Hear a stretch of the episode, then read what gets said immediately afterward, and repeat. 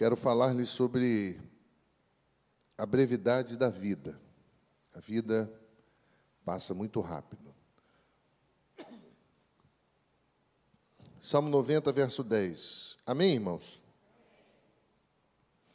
Os dias da nossa vida sobem a 70 anos, ou em havendo vigor, a 80 neste caso.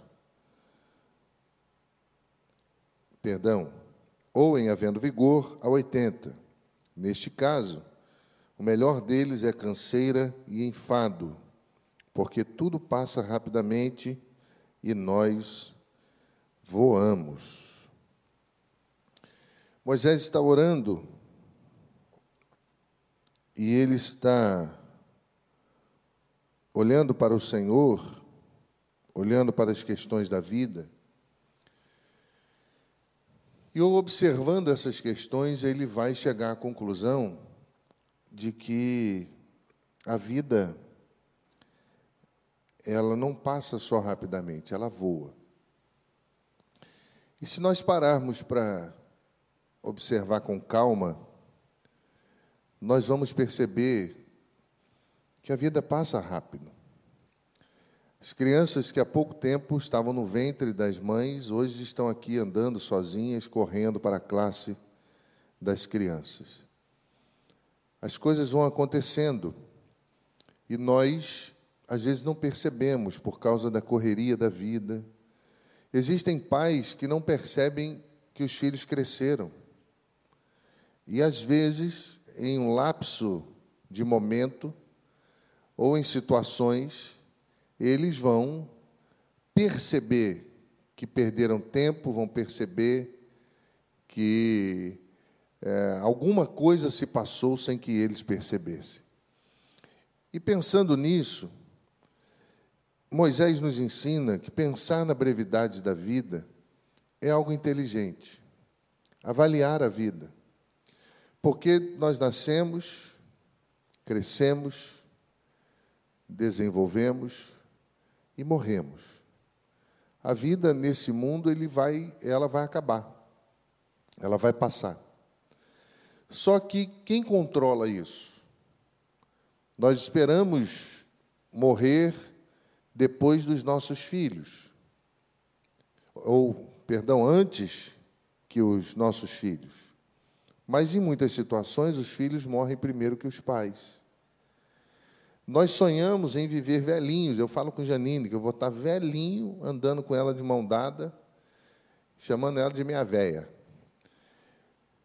Esses são os nossos planos. Mas quais são os planos de Deus? Essa semana nós tivemos um desastre no, literal, no litoral de São Paulo. Já passam de mais de 47 mortos, mais de 50 desaparecidos. E se você ver o, o, o vídeo, no momento que o barro se desprende e vai por sobre as casas, eu li sobre relatos de que muitos estavam dormindo. A vida passou. Alguns anos atrás, em Nova Friburgo, eu estava lá, eu vivenciei um grande desastre. As pessoas andavam pelas ruas como zumbis, e eu achei que aquilo nunca mais fosse se repetir. Alguns anos depois, já em Cachoeiras de Macacu, um novo desastre, agora muito pior do que aquele primeiro. Os montes derreteram e mataram muitas pessoas que também, na sua maioria, estavam dormindo.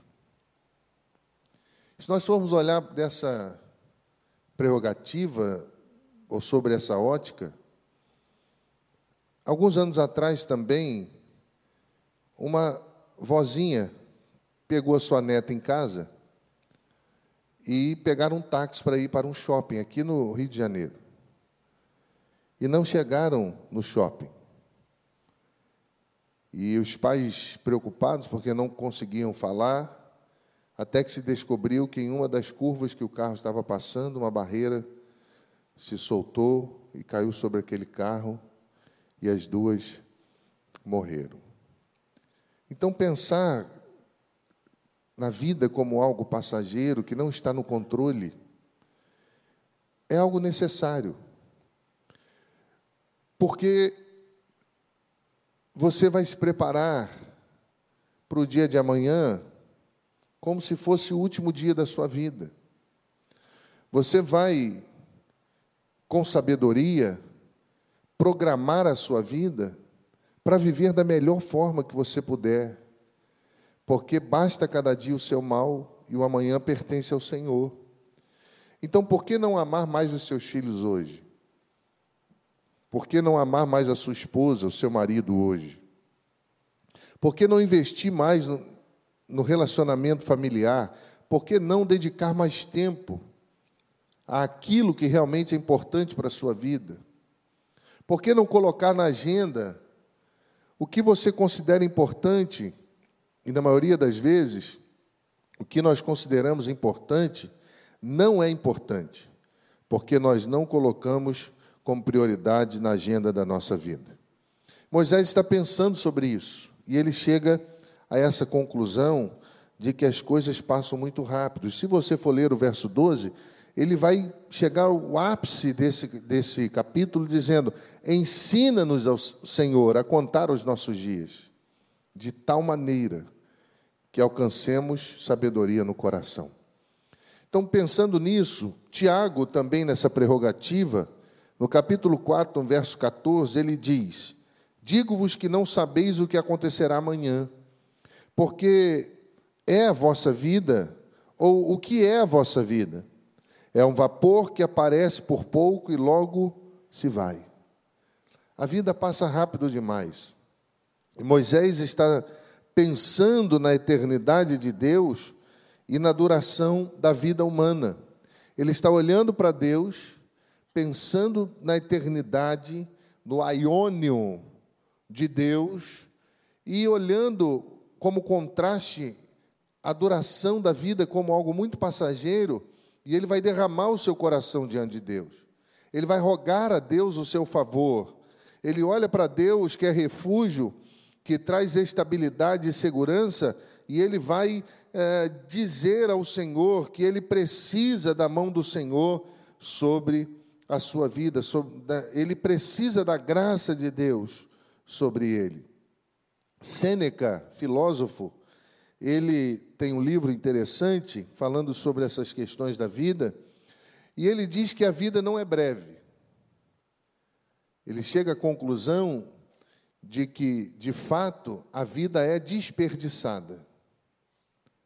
Porque todos nós damos o valor à vida pelo tempo de vida que vivemos.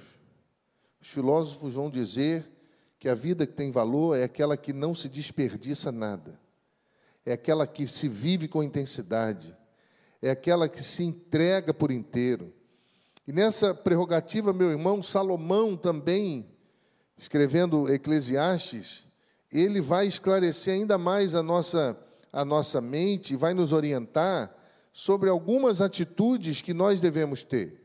Diz o texto, no capítulo 11 de Eclesiastes, verso 8 a 10: Ainda que o homem viva muitos anos, regozije-se em todos eles, contudo, deve lembrar-se de que há dias de trevas, porque serão muitos.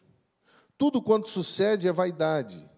Alegra-te, jovem, na sua juventude, e recreia o seu coração nos dias da sua mocidade. Anda pelos caminhos que satisfazem o teu coração e agradam aos teus olhos, mas sabe, porém, que de todas estas coisas Deus te pedirá contas. Afasta, pois, o teu coração do desgosto e remove da tua carne a dor, porque a juventude e a primavera da vida são vaidades. Três verdades que Salomão, nessa prerrogativa, corroborando com o que Moisés disse, ele traz para nós nessa noite. A primeira está no verso 8. Seja feliz sem se esquecer que muitos problemas fazem parte da vida. Então, a, a felicidade não depende das outras questões da vida. A felicidade é uma escolha do coração, a despeito dos problemas. Depois, no verso 9, ele diz que nós não venhamos a nos perder em busca dessa fidelidade, pois Deus vai pedir conta de tudo, ou seja, não vale tudo para ser feliz. Não vale tudo nessa busca desenfreada por uma vida saciada, por uma vida feliz. Não vale tudo, porque um dia Deus vai pedir conta. E no verso 10, ele diz que nós não devemos dar holofotes para a aflição e para a dor, porque assim como a juventude, eles passarão. Então não há nada que dure para sempre. Não há dor que dure para sempre. Não há adversidade que perpetue. Deus está cuidando de nós. E diante disso tudo, meu irmão, Moisés apresenta um Deus eterno, que não está preso ao tempo e que conhece os nossos pecados ocultos. Versículo 8, na sua oração, ele diz: Diante de ti puseste as nossas iniquidades, e sob a luz do teu rosto os nossos pecados ocultos. Ele sabia que Deus o conhecia, e mesmo assim o amava. Mesmo nos conhecendo, Deus nos ama. E Deus sempre estende a mão misericordiosa, nos apontando o caminho da felicidade, nos apontando o caminho da vida que vale a pena viver.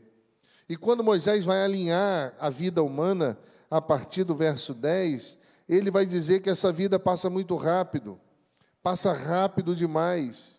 Ele vai dizer que nessa vida existe canseira, enfado, isso faz parte da vida. A vida é muito rápida, ela voa. Então, por que não vivê-la hoje com intensidade? Por que não desfrutar daquilo que Deus nos outorgou com mais amor, com mais ânimo, com mais entrega? Por que não colocar os filhos no colo hoje e dizer que ama hoje? Não espera amanhã. Porque amanhã você não sabe o que vai acontecer. Por que não fazer uma declaração para sua esposa hoje? Arrebentar a boca do balão por que não comprar um presentão e abençoar a vida dela? E você, esposa, abençoar a vida do seu marido? E fazer uma declaração também para ele, porque só vocês querem, né? Mas ele também gosta. Faz uma declaração, junta os filhos, fala de quão importante eles são para a sua vida, mas, sobretudo, olhe para Deus e perceba que, a despeito dessas confusões todas que nos cercam, Deus continua no mesmo lugar cuidando de nós, impulsionando a nossa caminhada e permitindo que, apesar das dores e das lutas da vida, nós prossigamos a nossa caminhada. Eles estão clamando por algumas coisas. Versículo 12: aprender a contar os dias, aprender a ter um coração grato, alcançar um coração sábio. Tem gente que tem tudo e vive como se não tivesse nada. Tem gente que tem tudo e vive como se não tivesse nada. Eu digo aos meus filhos que essa geração não sabe o que é sofrer, não. Não sabe, não.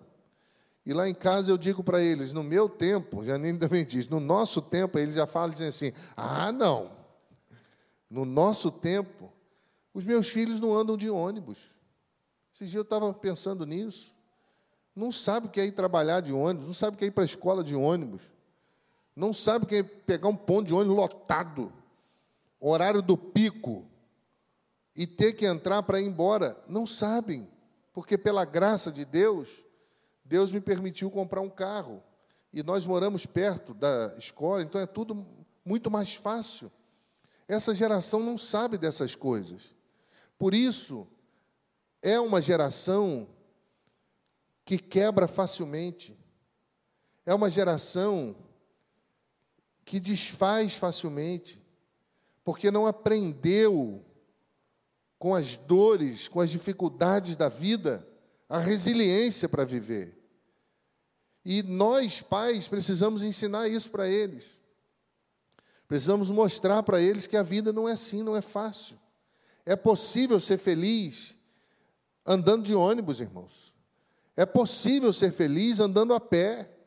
É possível ser feliz vivendo a vida normal que todo mundo vive. Mas essa geração é uma geração que não tem experimentado essas coisas. Que faz bico, que quer escolher a comida que vai ter à mesa para comer. Faz bico por qualquer coisa. E meu irmão, se nós não trouxermos a realidade da vida, eles vão ter dificuldade para viver. Salomão está pedindo isso, perdão, Moisés está pedindo isso.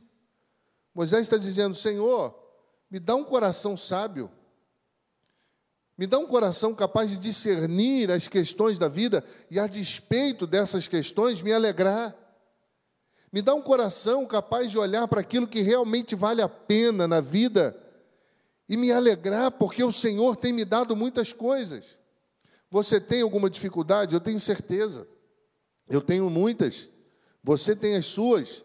Seja uma enfermidade, seja um problema na área financeira, seja um problema casual da vida, seja um curso que você está fazendo que é muito difícil, seja uma situação. Hoje, as crianças têm os livros na palma da mão. Quando eu fui estudar, eu fui fazer seminário, eu lembro que eu tinha que tirar xerox do livro do amiguinho, que eu não tinha dinheiro para comprar livro. Então tinha que me virar, se eu quisesse estudar. Então a facilidade, às vezes, traz consigo situações que precisam ser ah, brecadas por aqueles que amam. A facilidade nem sempre facilita as coisas. Um pesquisador, há muito tempo atrás, ele foi querer entender o processo da lagarta e da borboleta. E ele ficou e pesquisou, examinou, e até o momento que a lagarta se se envolta, né, ou, ou se envolve naquele casulo, e ali ela vai se preparar para sair uma borboleta. E quando ela estava nascendo, saindo daquele casulo, ele quis ajudar. E ele pegou um estilete fininho e cortou aquele casulo para ajudar o processo. Para surpresa dele, a borboleta voou e morreu. E eles foram tentar entender, e ele descobriu que a força que ela faz para romper aquele casulo faz parte do processo de Deus para a vida dela. Algumas vivem horas, outras dias, outras semanas, e vivem com uma, com uma beleza extraordinária, mas precisam se esforçar para sair daquele casulo, porque aquilo faz parte do processo. Você já parou para pensar que muitas lutas e, e esforços que você tem que fazer na sua vida fazem parte do processo de Deus? fazem parte do processo de Deus para que você entenda o valor da vida e viva da melhor maneira possível. Deus nos oportunizou todas as coisas que nós precisamos. Todas as coisas. Porque Ele é Deus. Ele alcança o órfão, Ele alcança a viúva, Ele arruma os problemas que o homem criou, Ele sempre está ali sempre está pegando alguém no colo, sempre está amando alguém que se sente abandonado, sempre está preenchendo o vazio do coração do homem. E é isso que Moisés está tratando. Ele vai entender que isso tudo passa rápido. E viver sem aprender a contar os dias e sem ter um coração sábio, para ele é perda de tempo. Viver sem sabedoria, sem tomar decisões sábias, é perder tempo. E ele atesta, sobretudo, que é um limite estabelecido por Deus. Jó falou sobre isso, Jó capítulo 14, verso 5: Os dias do homem estão determinados. Tu decretastes o número de seus meses e estabeleceste limites que ele não pode ultrapassar. Deus estabeleceu limites para a sua vida, que só ele sabe. Ninguém sabe e olhar para esse enredo, meu irmão, nós vamos compreender pelo menos duas coisas. Primeira questão é a nossa dependência de Deus. Se você for ler o verso 4 ou verso 6, leremos assim: Pois mil anos aos teus olhos são como um dia, como o dia de ontem, que se foi, e como a vigília da noite. Tu arrastas nas torrentes, são como um sono, como a relva que floresce de madrugada. De madrugada viceja e floresce, à tarde murcha e seca. Eu me lembro, eu era muito pequenininho, morava numa vila de várias casas, e no final era a casa da família dona, e atrás tinha um, um grande jardim. E eu me lembro uma noite que eles foram chamar a todos nós que morávamos ali, porque naquela noite está, é, é desabrochou uma flor que só desabrochava uma vez por ano. E depois ela voltava à sua condição, eu não sei se fala dormir, Taylor, mas na minha ignorância, ela voltou. Então ela desabrochou, ficava algumas horas e voltava. E aquilo foi espetacular. Eu me lembro, eu pequenininho, sem entender nada, olhando aquilo, o povo tirando foto, porque a beleza apareceu. E as pessoas queriam ver. E quando nós pensamos na dependência de Deus, nós precisamos, meu irmão, como Moisés, que disse que ah, a relva floresce de madrugada, viceja, floresce, a tarde seca e murcha, nós precisamos olhar para a vida como algo que vai florescer e vai passar. Como algo que vai florescer, vai contribuir e vai passar. E nós precisamos olhar sobre a égide do poder do Espírito Santo, da dependência de Deus. Porque Deus é imortal, o homem é mortal. O Senhor está acima da limitação do tempo, o homem sempre está consciente do tempo. O Senhor é de eternidade e eternidade, o homem, como a relva, tem uma vida curta. Se nós olharmos a perícope dos versículos 4 a 6, não enfatizam só a brevidade ou fragilidade da vida, mas também a dependência humana de Deus. E Mude, ele tem um texto que ele afirma o seguinte: Dwight Lima Moody. O homem certamente está à disposição de Deus, retornando ao pó quando ele ordena e sendo varrido como que por uma enchente. Paulo diz que a vida que ele alcançou estava crucificada em Cristo, Gálatas 2:20. Agora não sou eu que vivo, Cristo vive em mim, e a vida que agora vivo no corpo, vivo pela fé no Filho de Deus que me amou e se entregou por mim. Se você olhar para a vida de Paulo, os espinhos o levaram a depender mais de Deus. Ele pede a Deus que o livrasse de um espinho na carne, e Deus diz que a graça bastava. E ele não deixou de viver a vida, pelo contrário, ele viveu melhor ainda. Ele se aprofundou mais em Deus. Ele viveu uma vida feliz. Meu irmão, ele vai dizer em 2 Coríntios 12, 7, que para que ele não se exaltasse, foi-lhe dada a excelência das revelações, um espinho na carne, é saber o mensageiro de Satanás para o esbofetear, a fim de não o exaltar. Nós não sabemos o que aconteceu aqui. Não foi um mensageiro de Satanás. Alguns vão dizer que era um problema na vista, outros vão dizer que era questão de calvície, outros vão dizer que ele era muito baixinho. Nós não sabemos qual é, podemos conjecturar, olhando para a sua vida. Mas nada disso foi capaz, meu irmão, de roubar-lhe a alegria de viver e de depender de Deus. Ele também era um homem de oração. A oração nos leva a depender de Deus. 2 Coríntios 12, 8. Roguei três vezes ao Senhor que tirasse esse espinho de mim. Ele foi orar. O crente vive uma vida passageira, mas nessa vida passageira deve existir o momento da fé, da devoção, da confiança em Deus, da dependência do Senhor. O amor, meu irmão, de Cristo nos leva a depender de Deus. 2 Coríntios 12, 10. Por isso, o amor de Cristo, e por amor de Cristo, regozijo-me nas fraquezas, nos insultos, nas necessidades, nas perseguições, nas angústias, pois quando sou fraco, é que sou forte.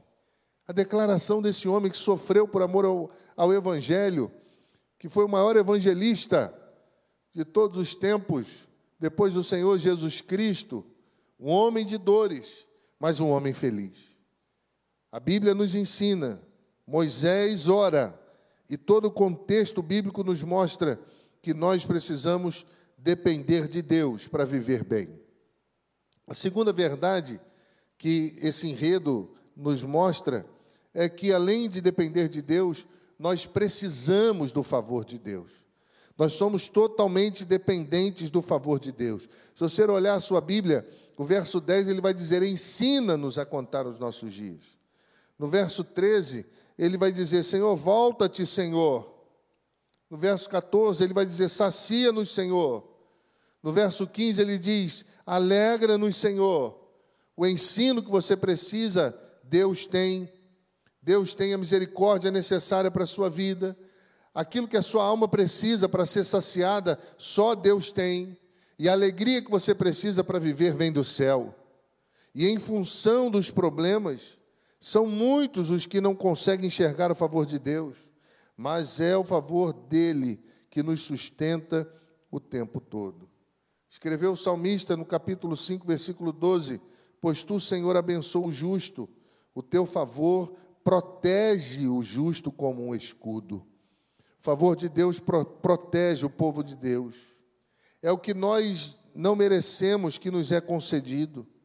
Moisés está dizendo, meu irmão, os mundos são diferentes, a eternidade, o aiônio de Deus e o cronos, o tempo cronológico, o tempo humano, esses são opostos, são diferentes. Deus é eterno, o homem é passageiro, e quando ele faz essa comparação, ele diz: Me ajuda, Senhor. Você não é eterno, você não pode tudo, mas Deus pode. Deus pode transformar tudo. Você ainda crê nisso? O termo hebraico equivalente à graça também pode ser traduzido por misericórdia. Tem misericórdia, tem compaixão. Verso 13: Volta-te, Senhor, até quando tem compaixão dos teus servos, tem compaixão de nós. E normalmente, meu irmão, misericórdia, lealdade, bondade, normalmente ocorre juntos para expressar um conceito da graça de Deus. E tudo isso é explicitado na aliança de Deus com o homem.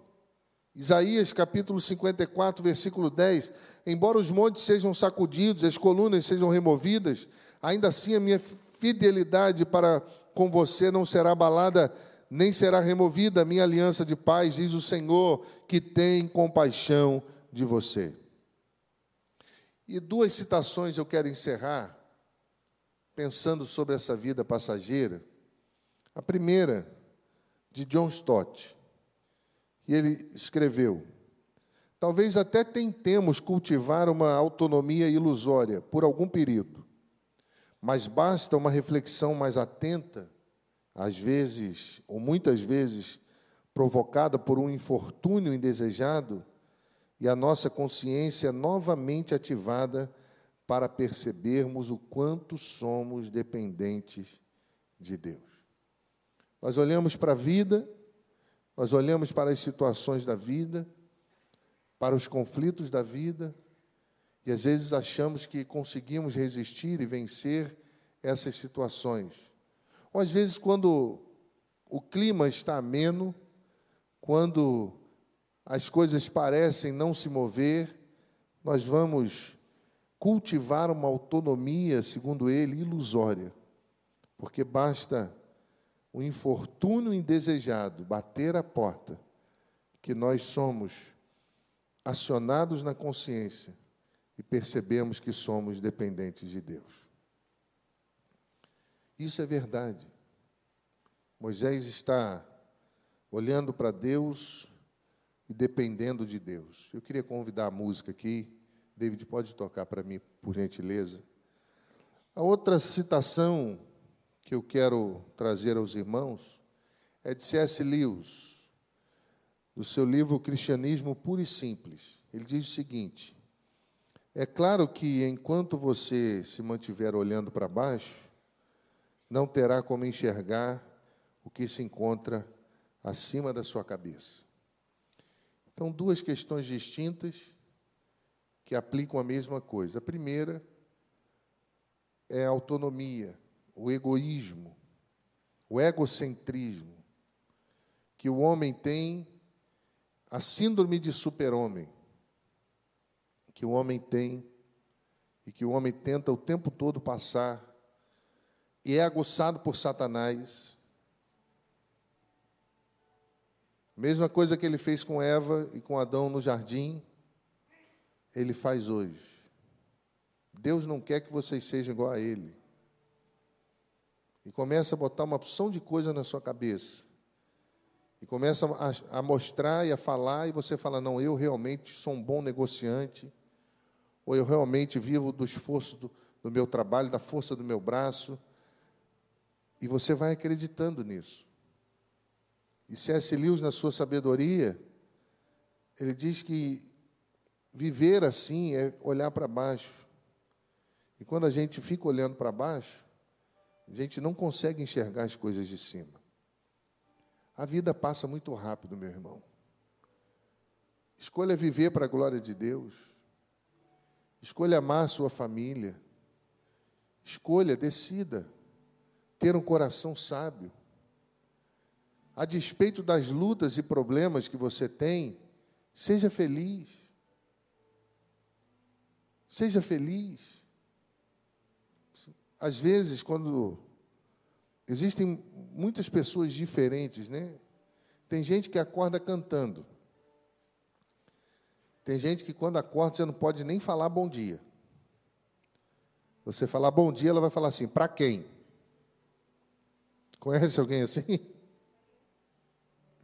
Então, meu irmão, a alegria do Senhor é a nossa força. Salmo 37, agrada-te do Senhor, Ele considerará os desejos do seu coração. Tem uma relação de alegria, de regozijo com o seu Deus. Priorize o Senhor, faça uma oração como Moisés fez. Coloque as suas dificuldades, avalie a eternidade, avalia o, o cronos, o tempo cronológico, e você vai ver que passa assim, ó. Passa assim, ó. Eu me lembro de algumas pessoas que passaram pela minha vida, que Deus colocou diáconos, líderes de igreja, membros de igrejas, dos mais humildes, dos mais simples, aos outros mais robuscados. E eu falo, Senhor, por que, que essas pessoas passam rápido?